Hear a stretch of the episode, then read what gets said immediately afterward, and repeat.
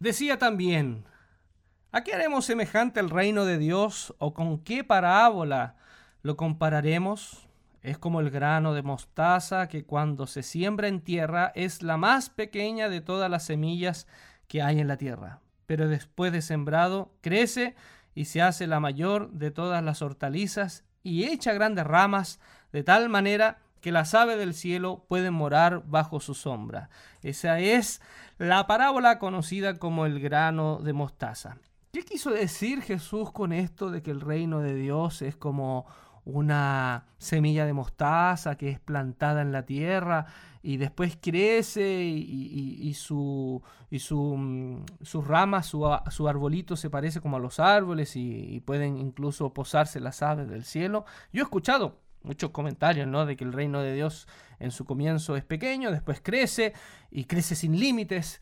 Eh, otros que es como una semilla que puede crecer en lugares más hostiles y, aún así nadie puede detener su, crecimiento. Bueno, pero vamos, vamos a escuchar o vamos a ver algunos comentarios de gente que, que, era del tiempo de Jesús, como por ejemplo Plinio el Viejo, un escritor latino, latino significa que escribió en latín, que de Roma, eh, fue militar, científico y naturalista del primer siglo. Hay un libro que él escribió que se llama Historia Natural y habla de la semilla de mostaza. Claro, habla desde, el lente científico, desde el lente de, aquel que observa el proceso natural.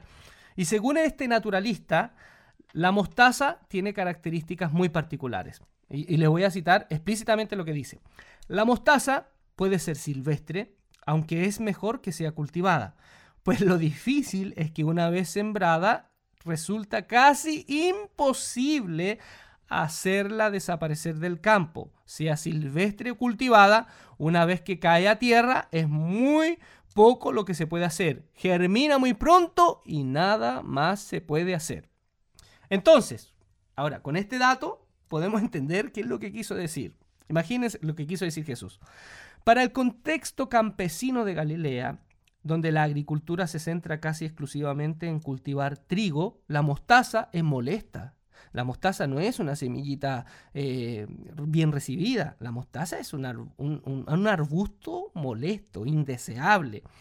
El meollo de todo esto es que allí donde cae una semilla insignificante de mostaza va a crecer y nadie lo va a parar y germinará incontrolablemente haciéndose una molestia en los campos de trigo de Galilea. Más aún, llamando a los pájaros. Nosotros tenemos esa imagen idílica, ¿no? ¡Ay, qué lindo los pajaritos que pueden poner sus nidos en, el arbusto de la mostaza! ¿no? Los pájaros, para el contexto en donde Jesús habló a los campesinos, son molestos, son seres indeseables, los invitados que nadie quiere, los enemigos número uno para un labrador que desea tener una buena cosecha. Entonces, ¿a qué se parece el reino de Dios? Se parece a una semilla picante, que parece inofensiva, pero que una vez en tierra es peligrosa por su rápida e incómoda capacidad de propagación y sobre todo por su poder de atracción hacia aquellos que son indeseables.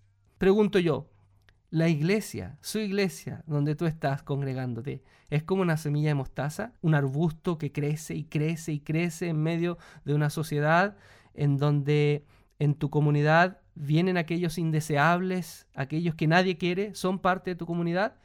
Porque si a lo mejor tu iglesia es un lugar para personas respetuosas, bien comportadas, em, posiblemente no es una semilla de mostaza.